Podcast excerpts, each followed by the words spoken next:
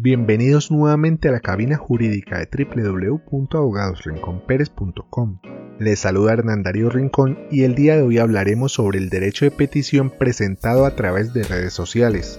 El derecho de petición tiene diferentes manifestaciones de acuerdo a su propósito.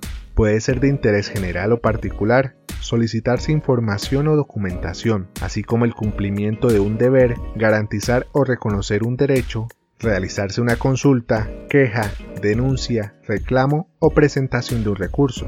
Las entidades pueden establecer canales autorizados para el trámite de sus solicitudes. Sin embargo, si la entidad hace uso de redes sociales y en ellos permite la comunicación con los usuarios, deberá adoptar los mecanismos necesarios para dar trámite a las peticiones allí presentadas.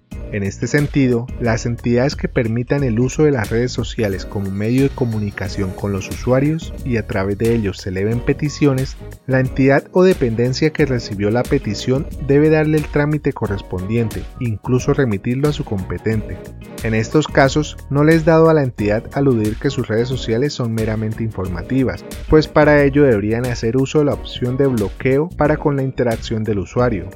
Consúltanos sobre este y diversos temas en www.abogadosrinconperes.com.